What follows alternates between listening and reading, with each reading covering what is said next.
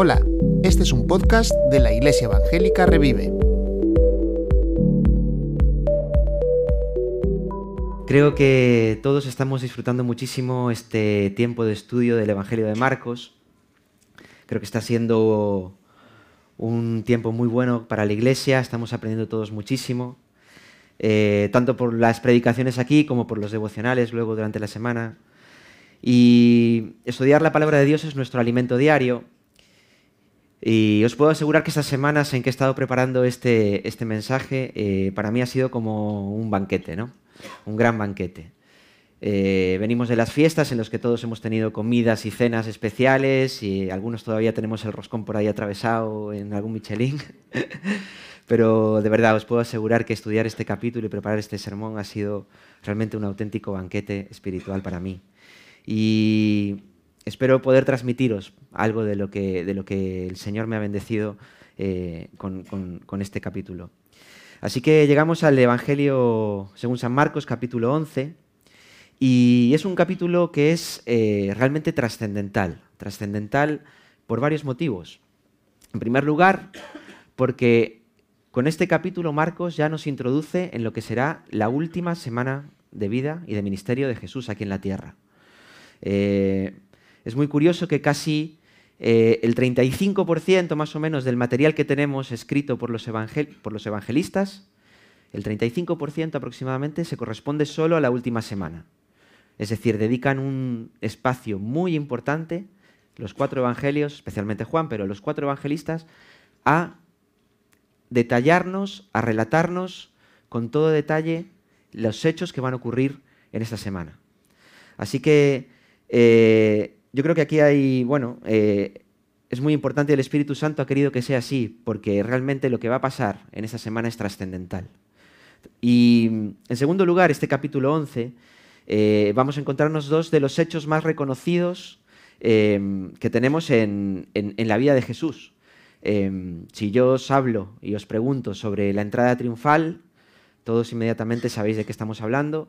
Y si os pregunto y os digo de la purificación del templo, probablemente también, todos casi sepáis, seáis de trasfondo cristiano o no.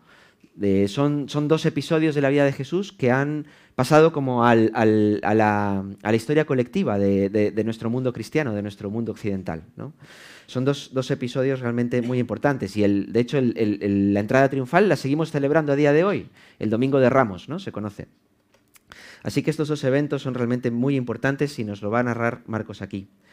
Em, en tercer lugar, y ya para finalizar esta introducción, remarcar que el significado de este capítulo. En este capítulo, eh, estos dos hechos y alguno más que tenemos son parte del gran plan soberano de Dios para el pueblo de Israel. Y se dan cumplimiento aquí a numerosísimas profecías que recorren toda la Biblia y que en este episodio que vamos a estudiar hoy va a tener cumplimiento. Lo que quiero decir es que el día exacto que vamos a estudiar hoy fue anunciado por los profetas cientos, miles de años antes incluso. Así que esto tiene una riqueza tremenda y a, poquito que escarbemos nos vamos a dar cuenta de ello. Es como un gran iceberg. Hace unos, domingos creo que alguien ponía también desde aquí este ejemplo. ¿no? Eh, vemos la narración, pero debajo en la superficie hay muchísimo, muchísimo para sacar. Así que bueno, vamos a ir ya a, dar lectura al capítulo 11 de Según Marcos. Los que tengáis la Biblia podéis acompañarme, los que tengáis el móvil también. Y, dice así, Marcos capítulo 11, cuando se acercaban a Jesús junto, cuando se acercaban a Jerusalén junto a Betfagé y a Betania, frente al monte de los olivos, Jesús envió dos de sus discípulos y les dijo, id a la aldea que está enfrente de vosotros, y luego que entréis en ella hallaréis un pollino atado, en el cual ningún hombre ha montado. Desatadlo y traedlo. Y si alguien os dijere, ¿por qué hacéis esto? Decid que el Señor lo necesita y que luego lo devolverá. Fueron y hallaron el, pollino atado afuera a la puerta, en el recodo del camino, y lo desataron. Y unos de los que estaban allí les dijeron, ¿qué hacéis desatando el pollino? Estos entonces les dijeron como Jesús había mandado, y los dejaron.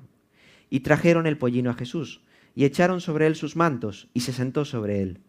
También muchos tendían sus mantos por el camino, y otros cortaban ramas de los árboles y los tendían por el camino. Y los que iban delante y los que venían detrás daban voces diciendo, Osana, bendito el que viene en el nombre del Señor, bendito el reino de nuestro Padre David que viene, Osana en las alturas. Y entró Jesús en Jerusalén y en el templo, y habiendo mirado alrededor todas las cosas, como ya anochecía, se fue a Betania con los doce. Al día siguiente, cuando salieron de Betania, tuvo hambre, y viendo de lejos una higuera que tenía hojas, fue a ver si tal vez hallaba en ella algo. Pero cuando llegó a ella, nada halló, sino hojas, pues no era tiempo de higos. Entonces Jesús dijo a la higuera, Nunca jamás coma nadie fruto de ti. Y lo oyeron sus discípulos. Vinieron pues a Jerusalén, y entrando Jesús en el templo, comenzó a echar fuera a los que vendían y compraban en el templo, y volcó las mesas de los cambistas y las sillas de los que vendían palomas, y no consentía que nadie atravesase el templo llevando utensilio alguno, y les enseñaba diciendo, ¿no está escrito, mi casa será llamada casa de oración para todas las naciones? Mas vosotros la habéis hecho cueva de ladrones. Y lo oyeron los escribas y los principales sacerdotes, y buscaban cómo matarle, porque le tenían miedo, por cuanto todo el pueblo estaba admirado de su doctrina. Pero al llegar la noche Jesús salió de la ciudad. Y pasando por la mañana, vieron que la higuera se había secado desde las raíces. Entonces Pedro, acordándose, le dijo, Maestro, mira, la higuera que maldijiste se ha secado. Respondiendo Jesús les dijo, Tened fe en Dios, porque de cierto os digo que cualquiera que dijere a este monte, quítate y échate en el mar, y no dudare en su corazón, si no creyere que será hecho lo que dice, lo que diga le será hecho. Por tanto, os digo que todo lo que pidiereis orando, creed que lo recibiréis y os vendrá. Y cuando estéis orando, perdonad si tenéis algo contra alguno, para que también vuestro Padre que está en los cielos os perdone a vosotros vuestras ofensas. Porque si vosotros no perdonáis, tampoco vuestro Padre que está en los cielos os perdonará vuestras ofensas. Volvieron entonces a Jerusalén y andando él por el templo, vinieron a él los principales sacerdotes, los escribas y los ancianos y le dijeron, ¿con qué autoridad haces estas cosas? ¿Y quién te dio autoridad para hacer estas cosas? Jesús respondiendo les dijo, os haré también, os haré yo también una pregunta, respondedme y os diré con qué autoridad hago estas cosas. El bautismo de Juan, ¿era del cielo o era de los hombres? Respondedme. Entonces ellos discutían entre sí, diciendo, si decimos del cielo, dirá, ¿por qué pues no le creísteis? ¿Y si decimos de los hombres? Pero temían al pueblo, pues, pues todos tenían a Juan como un verdadero profeta. Así que respondiendo dijeron a Jesús, no sabemos. Entonces respondiendo Jesús les dijo, tampoco yo os digo con qué autoridad hago estas cosas. Muy bien, el título para el mensaje de hoy es El Rey Prometido. Como todos sabemos, los judíos eh, llevaban siglos esperando la venida del Mesías, la, la venida de un rey, un libertador, prometido por los profetas, que habría de dar libertad al pueblo y restaurar el reino de David. En Marcos 10 nos hemos quedado en Jericó. Si recordáis la predicación de la semana pasada, eh, Tony nos expuso eh, maravillosamente bien, y quedamos allí en Jericó con Jesús ya enfilando Jerusalén. Allí sana Bartimeo y por el relato de Juan sabemos que Jesús, antes de llegar a Jerusalén, se dirige a Betania. Allí había, había hecho uno de sus milagros más increíbles, había hecho la resurrección de Lázaro. Eh, y también podemos suponer que todas estas noticias llegan a Jerusalén y eh, la, curación del ciego, la, resurrección de Lázaro, también todos los milagros maravillosos que hemos visto que Jesús hacía, por ejemplo la alimentación de los 5.000. Y esos, milagros se habían extendido como un reguero de pólvora por toda, por toda Palestina. Eh, y Jesús ya era eh, famosísimo en este momento de su ministerio. En un momento él lo quiso llevar todo en secreto, pero en este momento ya había explotado y había muchísima expectación con su llegada a Jerusalén. Eh, muchos al presenciar y oír los milagros que hacía Jesús, sin duda pensaban que Jesús era el Mesías, prometido, el rey prometido, el líder político y militar que estaban esperando desde hacía siglos. Y realmente tenían razón, lo era. Lo que pasa es que ellos esperaban un rey que les librase de una forma que Jesús no lo iba a hacer. Y iba a instalar, Jesús venía para instalar un reino, pero no precisamente el que ellos querían. Entonces, como comentamos antes en el relato de la entrada triunfal, eh, el relato está en los cuatro evangelios.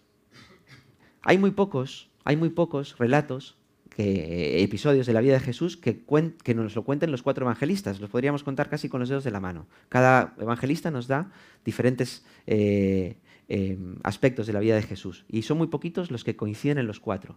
Pero este es uno de ellos. Este es uno de ellos. Y cada uno lo hace desde su perspectiva.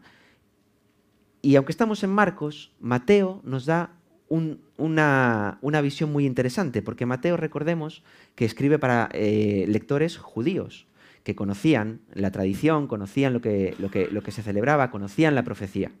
Y entonces Mateo hace una referencia muy interesante a una profecía que está cumpliendo Jesús en este momento, que es la profecía del profeta Zacarías, uno de los últimos profetas que, de los que tenemos eh, registro en el, Antiguo Testamento. Zacarías 9:9 dice, el futuro rey de Sión. Alégrate mucho, hija de Sión, da voces de júbilo, hija de Jerusalén. He aquí tu rey vendrá a ti, justo y salvador, humilde y cabalgando sobre un asno, sobre un pollino, hijo de asna. Esta profecía nos habla del rey prometido, que va a llegar de una forma muy especial, totalmente inesperada. Pero también Zacarías nos da tres características de este rey nos explica que este rey prometido vendrá a ti, justo, salvador y humilde. Así que estas tres características van a distinguir absolutamente todos los hechos y las palabras de Jesús que va a ocurrir en esta semana. Así que aunque Marcos no cita directamente esta profecía, digamos que esta profecía está en la parte de que no se ve del iceberg, ¿no? En esa parte que tenemos que escarbar un poquito. Eh, me he tomado la libertad exegética de coger estos tres, estos tres aspectos para que nos vayan guiando en el estudio del capítulo de hoy. Eh, así que vamos a ver cómo el rey prometido es un rey humilde, el rey prometido es un rey salvador y el rey prometido es un rey justo. Así que en primer lugar, el rey prometido es un rey humilde. Uno de los temas centrales que hemos estudiado a lo largo de todo el Evangelio de Marcos es que Jesús vino aquí a presentarse como un siervo. Leíamos la semana pasada el que es el versículo clave del Evangelio. El Hijo del Hombre no vino para ser servido, sino para servir y dar su vida en rescate por muchos. Así que en numerosas ocasiones vemos a Jesús enseñando esta, esta verdad. Eh, debéis haceros como niños, no busquéis los primeros lugares, eh, sed servidores de todos, no queráis ser los, los más importantes, los mayores. ¿no? Y la llegada a Jerusalén, realmente podemos ver también un ejemplo de esta realidad que Jesús quiere enseñar. Jesús le da dos órdenes muy precisas a dos discípulos y le dice, id a esta aldea, vais a encontrar el pollino y va a pasar esto, esto y esto. El, el versículo el versículo 3 dice, si alguien os pregunta por qué hacéis esto, decid que el Señor lo necesita y que luego lo devolverá. Sabéis, un detalle interesante en el libro de Marcos es que prácticamente nadie llama Señor a Jesús. En otros evangelios sí, pero en Marcos solo hay una persona que se dirige a Jesús como Señor. ¿Sabéis quién es? Pregunta de nota. ¿eh? la estudiamos en Marcos capítulo 7. Fue la mujer sirofenicia. O sea que fijaros qué detalle tan bonito. Una mujer extranjera es en todo el Evangelio la única que llama Señor a Jesús. Y en este, en este momento Jesús se llama a sí mismo Señor, pero podemos suponer en la historia que, que los discípulos van a la aldea, se encuentran, como Jesús les había dicho, al, al, burrito, y los dueños vienen, ellos empiezan a desatarlo, los, los dueños vienen y dicen, ¿qué pasa? ¿Qué estáis haciendo? El Señor lo necesita. El Señor lo necesita y ellos inmediatamente lo ceden, ¿no? Es muy bonito eh, este, este, este detalle. Y eso también nos da a entender que a veces entendemos la humildad de una forma incorrecta y la humildad no tiene nada que ver con falta de autoridad, ni, ni falta de poder. El Señor tenía autoridad, tenía poder, pero Él decide despojarse de los derechos que tendría como rey y tendría todos los derechos habidos y por haber, ¿no? como rey y como creador del universo. Pero él decide despojarse de, todo eso. El, ¿Qué es un pollino? Un pollino es un asno joven, un burrito, ¿vale? Y nos dice la Biblia que nadie había montado en él. No tenía montura, así que los discípulos improvisan una con sus mantos y así Jesús, el rey prometido, se dirige a su ciudad, a Jerusalén, en un animalito humilde que no es suyo, lo devolverá, nos dice Marcos cuando acabe, y sin montura, montando sobre los mantos de los discípulos. Esta figura es muy conmovedora. Y tenemos también a una, imagen en el Antiguo Testamento que prefiguraba esto que iba a ocurrir. Y es eh, la coronación del rey Salomón. En Primera Reyes 1, el rey David ya es muy anciano, está sufriendo una revuelta, uno de sus hijos, Adonías, se ha proclamado, autoproclamado rey, y entonces David, que ya está casi en el lecho de muerte, dice, no, no, esto no puede pasar. Así que manda llamar a Salomón y lo hace montar en una mula, en una mula, nos dice ahí el texto, ¿vale? Y recordemos que David tenía todo preparado para, para, preparar, para construir el templo, todos los materiales, el terreno comprado, eh, y Dios no se lo permite, porque sus manos eran unas manos que estaban manchadas de sangre, eran manos de un guerrero. Sin embargo, será su hijo Salomón, Salomón como un rey de paz un rey de paz que tuvo esa misión y ese privilegio de construir el templo de Dios. Eh, el asno, eh, la mula, el burrito, realmente no son animales de guerra. Nadie iría a una batalla con ellos, ¿verdad? Nadie se presentaría en una ciudad que acaba de someter, pues montado en un burrito, porque no da eh, esa imagen de autoridad, ¿no? Pero el rey prometido, el rey prometido. Realmente es un rey humilde, que viene proclamando paz, no guerra. Acabamos de pasar la temporada de Navidad y recordábamos mucho este versículo, Isaías 9:6.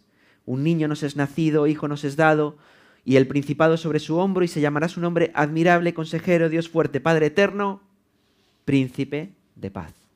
Jesús viene a Jerusalén anunciando paz. Desde luego que Jesús había muchísima expectación esperándole, pero no cumplía los anhelos políticos, guerreros que la mayoría de los judíos esperaban. Porque Jesús no vino para ser servido, sino para servir y dar su vida en rescate por muchos. Así que Jesús podemos decir que cumple la profecía. Jesús es el rey prometido y es un rey humilde. En segundo lugar, el rey prometido es un rey salvador. Fijémonos que una gran multitud acompañaba a Jesús desde Betania y nos dice que otra gran multitud recibe a Jesús. Como decíamos, que Jesús era ya súper famoso, ¿vale? En esas alturas de su ministerio. Y había muchísima gente en Jerusalén. Vamos a dar un poco de contexto. Se acercaba la fiesta de la Pascua. Eh, Dios había ordenado celebrar siete fiestas anuales a los israelitas, ¿no? Eran cuatro en primavera, tres en otoño, y la primera, la primera fiesta de primavera era la fiesta de la Pascua. Algunos eruditos calculan que Jerusalén podía recibir entre 100.000 y 250.000 peregrinos en esta época. Si Jerusalén tenía 80 90.000 habitantes, nos podemos hacer una idea de la cantidad de gente que se juntaba allí en esta época. Yo recuerdo en la escuela dominical cuando veíamos las fotos, los dibujitos, ¿no? A veces de, la entrada triunfal, vemos ahí unas personitas que están ahí al... Eran multitudes, multitudes, no eran cientos, eran miles de personas, miles de personas. Eh, venían muchísimos judíos de toda Palestina, Galilea, todo ese, territorio alrededor de Jerusalén, pero también viajaban muchísimos judíos que estaban repartidos por todo el imperio romano y los países de alrededor, ¿vale? que acudían a la fiesta de la Pascua. Era una fiesta a la que todos los israelitas debían acudir. Y también yo creo que es importante que recordemos en qué consiste la Pascua. es la conmemoración de la liberación por la esclavitud en Egipto. Egipto estaba, recordáis, ¿no? Egipto prácticamente destruido por las nueve plagas que Dios envía y Faraón, con su corazón cerrado, eh, no deja que, que, el pueblo de Israel salga en libertad. ¿no? Y Dios, por medio de Moisés, da un aviso a Faraón de que si no dejaba ir a su pueblo, todos los primogénitos serían muertos, todos. Pero para el pueblo de Israel había una manera de evitar que esto ocurriese. Un acto de fe que las familias israelitas debían hacer. Debían tomar un corderito, sacrificarlo, asarlo y comerlo. Pero con la sangre debían marcar, ¿os acordáis, no? Las puertas y el dintel de la casa donde iban a comer. Y de esa manera el ángel del Señor pasaría por esa casa y no ejecutaría la, la plaga y el primogénito no moriría. Dios dice allí en Éxodo que esto es la Pascua del Señor. Así que a partir de ese momento, todas las familias hebreas, judías, debían escoger un corderito, un macho de un año, sin mancha, sin defecto, y el día 10 del mes de Nisan, que es el mes de marzo, abril nuestro, ya debían tenerlo, debían tenerlo escogido y debían custodiarlo, cuidarlo, hasta la tarde del día 14 del mes de Nisan. ¿Por qué se sacrificaba el día 14? Bueno, el calendario judío es un calendario lunar, no es como el nuestro, ¿vale? Era un calendario que estaba basado en el movimiento y de, eh, ¿Sí? ¿Está bien dicho? Bueno, no sé. estaba basado en la luna, ¿vale? Y entonces el día 1 era cuando había luna nueva. Así que todos los meses, el día 14 era cuando había luna llena. Así que el mes de Nisan, el día 14, era la primera luna llena de primavera. ¿vale? Después del equinoccio de, primavera, la primera luna llena es el día 14 del mes de Nisan. Así que era una, realmente una tarde, una, una noche muy esperada. Por fin acababa el invierno, llegaba el buen tiempo, ¿vale? Y ese era el día que escogió Dios para celebrar esta eh, Pascua, ¿no? Em, así que el cordero que tenían que sacrificar simbolizaba, por tanto, la salvación, la salvación de la esclavitud, la salvación de Egipto. Y simbolizaba también la necesidad de que una víctima inocente fuese sacrificada. Una de las tradiciones de la Pascua es cantar unos salmos especiales, que se llaman el Jalel, que son los salmos que van del 113 al 118. Y fijémonos un momento que me gustaría leer el Salmo 18, unos versículos. No sé si van a aparecer. Sí, vale. Salmo 118, 21 al 26. Te alabaré porque me has oído y me fuiste por salvación. La piedra que desecharon los edificadores ha venido a ser cabeza del ángulo. De parte de Jehová es esto, y es cosa maravillosa a nuestros ojos. Este es el día que hizo Jehová. Nos gozaremos y alegraremos en él. Oh Jehová, sálvanos ahora, te ruego. Te ruego, Jehová, que nos hagas prosperar ahora. Bendito el que viene en el nombre de Jehová. Desde la casa de Jehová os bendecimos. Supongo que ya os suena esto, la expresión que está en el, versículo 25, oh Jehová, sálvanos ahora, te ruego, es justamente la palabrita que nosotros decimos, Osana, Osana. Así que cuando cantamos Osana en alguna canción, lo que estamos diciendo es, Señor, sálvanos ahora, te rogamos. Hay una sensación como de apremio en esa expresión. Ahora, por favor, Señor, te necesitamos, sálvanos. Y así que estas palabras son las que dice la multitud cuando entra, cuando entra Jesús porque era la época de la Pascua. Todos tenían esas canciones en la cabeza, ¿vale? Y cuando ven entrar a Jesús, reconocen que este salmo se está cumpliendo y le, y le ruegan por salvación a Jesús. Y dicen, Jesús, sálvanos, oh Rey prometido, sálvanos ahora. El propio pueblo elige un salmo mesiánico que habla de un Mesías Salvador para recibir a Jesús. Así que el Rey prometido, desde luego, es un Rey Salvador. Hemos comentado que la fiesta de la Pascua era el día 14, era el día en que se sacrificaba el, corderito, pero Dios había, eh, eh, había ordenado, allí en Éxodo lo encontramos, que el corderito debía, eh, la familia debía tenerlo ya el día 10.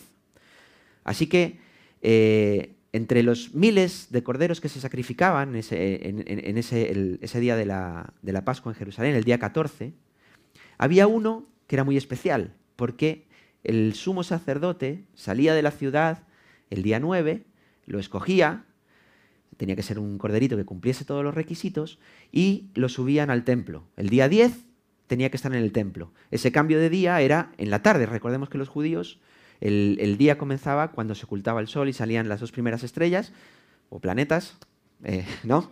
Entonces, cuando ya eran visibles en el cielo, ahí cambiaba de día, ¿vale? Entonces, el día 9, el sumo sacerdote bajaba, elegía el corderito y luego tenía que subirlo a Jerusalén al templo y allí quedaba el corderito todos esos días hasta el día 14 que era sacrificado. En esos días el corderito tenía que demostrar que estaba bien elegido, ¿vale? Que, tenía que, que era un cordero sin mancha y sin ninguna falta, ¿no? ¿Sabéis qué día entra Jesús en Jerusalén? ¿Sabéis qué día? El día 9 precisamente, el día 9, ¿vale? Entonces, Jesús se adelanta a ese cordero. Y eh, leía un, comentarista que decía que cuando el sumo sacerdote subía con el cordero, se formaba una fila en lo que los sacerdotes y la gente acudía a, a esperar que el cordero pasara en procesión. Jesús se adelanta ese momento. Y entonces cumple otra profecía, la profecía que estaba figurada en el Cordero Pascual. Jesús llega a la ciudad como el Cordero de Dios, perfecto, sin mancha, que quita el pecado del mundo. Y cuenta el Evangelio de Lucas que cuando Jesús está cerca de la ciudad, toda la gente viene aclamándole, él, viene desde, desde, Betania, tiene que subir al Monte de los Olivos, el Monte de los Olivos baja hacia Jerusalén, ¿no? y Jerusalén vuelve a subir. Los que habéis estado allí lo, lo podréis haber visto. Y, Jesús, cuando está en el Monte de los Olivos, la, multitud empieza a clamar, pero dice que cuando ya estaba cerca de la ciudad, Jesús llora. Jesús llora. Jesús entra llorando. Por eso el título de la entrada triunfal a mí no me acaba de gustar. No fue un triunfo, realmente. Jesús venía para ser sacrificado como un cordero, como un cordero pascual. Y él entra llorando a su ciudad. Así que ese día, el día 9, Jesús cumple la profecía la profecía de Zacarías, la profecía de Isaías, la, prefiguración que hay en la Pascua, prácticamente todo el Antiguo Testamento se está cumpliendo aquí. Y Jesús se presenta como Cordero de Dios, que quita el pecado del mundo. Jesús, el Rey prometido, un Rey humilde y un Rey salvador. Y otro detalle antes de pasar al siguiente punto. Esa, esa semana estaba Jerusalén llena, como dijimos, muchísima gente extranjera. Y me gusta pensar que eh, bueno, algunos de esos extranjeros que verían todo lo que pasó esa semana luego fueron a sus ciudades y quizás muchos comprendieron luego lo que había pasado, ¿no? Y quizás formaron parte de, esa primera iglesia que nació en, todo alrededor del Imperio Romano. En tercer lugar, y ya para terminar, el rey prometido es un rey justo. Si aceptamos que la entrada de Jerusalén eh, fue en domingo, que hay bastante debate sobre este tema, los hechos que relata Marcos a continuación suceden los días siguientes, el lunes y el martes. El domingo, después de la entrada en Jerusalén, dice Marcos que Jesús llega al templo, echa un vistazo por allí, podemos suponer que no le gusta mucho lo que ve, y él se retira, se retira a, Betania. Betania va a ser durante toda esta semana, estos días, eh, su lugar de descanso. Y estará allí hasta que finalmente vaya allí a cenar con sus discípulos la noche de la última cena. ¿no? Y Marcos nos cuenta entonces que por la mañana Jesús sale de Betania muy, muy temprano, de madrugada. Jesús va camino de Jerusalén y tiene hambre. Y en el camino ve una higuera. Y este realmente es uno de los pasajes más extraños que encontramos en los evangelios, porque realmente nos presenta un Jesús que nos sorprende y nos deja un poco descolocados. ¿no? Eh, de hecho, me he encontrado que hay bastante ataque al cristianismo a raíz de este pasaje, ¿no? Cómo Jesús actúa de una manera tan caprichosa, ¿no? Tan egoísta, porque además Marcos nos dice, no, es que no, no era tiempo de frutos, Jesús está buscando higos en un momento que no debía haberlos, ¿no? Y Jesús maldice a la higuera, la higuera se seca, ¿no? Y bueno, la respuesta no es sencilla, así que bueno, yo aquí le dejo la pelota a nuestro pastor Walter, que supongo que abordará el tema muy, muy, de, forma muy, muy buena en, en los devocionales. Pero bueno, vamos a decir alguna cosita. Y yo creo que todo adquiere sentido si lo estudiamos en conjunto con lo que va a continuación de este capítulo y en los siguientes. ¿vale? Jesús eh, va a comenzar una confrontación, durísima con los principales sacerdotes y con los, eh, con los representantes del judaísmo, que ellos ya han decidido matarle, ya han tomado la decisión, a este hombre hay que matarlo. Y va a estar todos estos días, lo vamos a estudiar a continuación en, en estos próximos domingos, siendo confrontado y con una batalla con ellos, ¿no? que buscaban la manera de acusarle, de hacerle caer en alguna trampa para poder encontrar una excusa y poder matarle. ¿no? Y entonces, si volvemos al, episodio de la higuera, Jesús ve la higuera en el camino y aunque no era tiempo de, de higos, la higuera estaba frondosa, estaba bonita, tenía un aspecto lozano que hacía pensar que podría tener fruto. Pero la realidad cuando Jesús se acerca es que esa higuera prometía algo que no tenía, porque no había nada en ella para comer. Esa higuera no alimentaba, no saciaba, solo generaba frustración a los que se acercaban a buscar fruto en ella. Y esto es probablemente un símbolo de lo que sucedía con la religión establecida, con el judaísmo.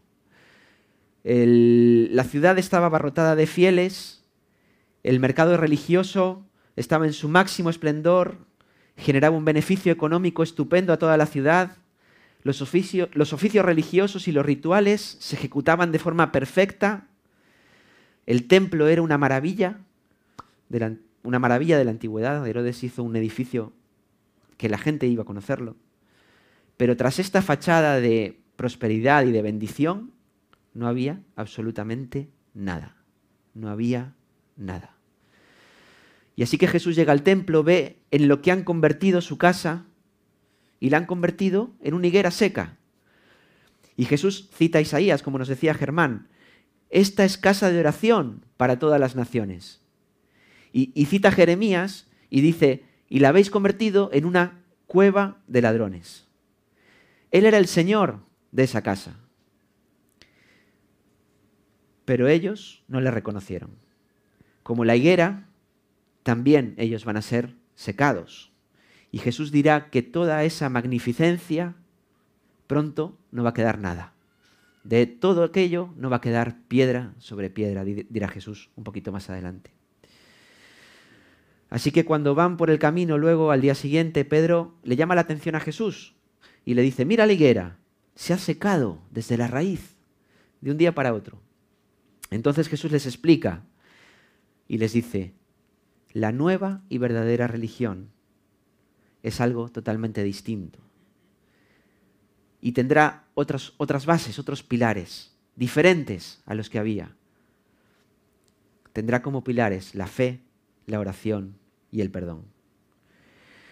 Jesús dice que con fe podremos mover montañas. Y parece que Dios nos da aquí una carta blanca, ¿no? Para hacer lo que nosotros caprichosamente queramos. Y yo creo que normalmente nos quedamos ahí y no leemos la segunda parte, ¿no? Cuando estéis en oración, perdonad. ¿Qué será más fácil o más difícil? ¿Tener fe para mover a una montaña? Cuando Jesús dice, esta montaña se está refiriendo al, monte del templo. ¿Qué será más difícil? ¿Tener la fe suficiente para que la, eh, para que la montaña se eche al mar? ¿O será más difícil a veces perdonar a alguien? Y Jesús nos, creo que nos mete el dedo en la llaga, porque ¿cómo nos cuesta? ¿Cómo nos cuesta perdonar? Nos cuesta perdonarnos a nosotros mismos a veces, pero nos cuesta aún más perdonar a otros. Y cualquier cosa, cualquier ofensa, nos hace ahí una herida que a veces son cosas que se quedan para siempre. Y Dios no quiere que eso sea así. Así que el rey prometido también es un rey justo, e, es, un rey justo porque los judíos no le reconocieron y en su, en su ceguera religiosa no conocieron el tiempo de su visitación. No dieron fruto. Esperaban un rey conquistador y no reconocieron al rey humilde. Ellos esperaban un rey salvador del yugo romano y no reconocieron al rey que iba a salvarles del pecado. Y ellos esperaban un rey justo pero sometido a una justicia suya, no a la justicia del reino de Dios. Que esta justicia es diferente, porque ahí mandan la fe, la oración y el perdón. Así que ahora la pregunta es para nosotros. ¿Cómo le reconocemos a Jesús? Jesús sigue viniendo hacia nosotros. Viene humilde, viene salvador y viene justo. Viene a hacer todo nuevo, no a agobiarnos con la carga de una religión que nadie puede cumplir, que no alimenta, que está seca y vacía. Él es el rey prometido y la Biblia promete que va a volver. Pero la próxima vez no va a venir en un asno pequeño. Apocalipsis 19:11 nos habla del fiel y el verdadero, que monta esta vez un caballo blanco. Sus ojos son como llama de fuego y con justicia juzga y pelea. Todavía estamos en tiempo de gracia. Simbólicamente Jesús todavía está entrando en un burrito hacia nuestra vida, viene hacia nosotros. No lo dejes pasar, no lo dejes pasar. Recíbele como el Rey prometido. Vamos a orar. Señor, gracias por tu palabra. Gracias por este plan tan magnífico que trazaste en tu soberanía. Gracias porque estuviste dispuesto a cumplirlo, estuviste dispuesto a sufrir, estuviste dispuesto a ser el Cordero, perfecto, sin mancha, que sería sacrificado para quitar nuestro pecado. Y Señor, te pido que esta realidad siga conmoviendo, conmueva nuestro corazón, nuestra vida, que nos limpies, que nos hagas más santos, Señor. Gracias porque nuestro Rey es un rey humilde. Nuestro rey es un rey que nos salva y es un rey que también es justo. Y te pedimos, Señor, que nos ayudes a ser discípulos dignos de ti, a seguirte con todo nuestro corazón, con toda nuestra vida, como hicieron, los discípulos, dejando todo atrás, que nada se interponga entre tú y nosotros. Ayúdanos, Señor, como iglesia, ayúdanos como individuos en nuestros trabajos, en nuestras obligaciones, en nuestra vida diaria, Señor, a dar testimonio de ti y a anunciar a este Rey que todavía salva, Señor, y que todavía perdona pecados. Gracias te damos, Señor, en el nombre de tu Hijo amado. Amén. Gracias por escuchar este podcast. Si quieres contactar con nosotros, escríbenos a iglesiaevangelicarevive.com. Puedes encontrarnos en Facebook, Instagram y YouTube.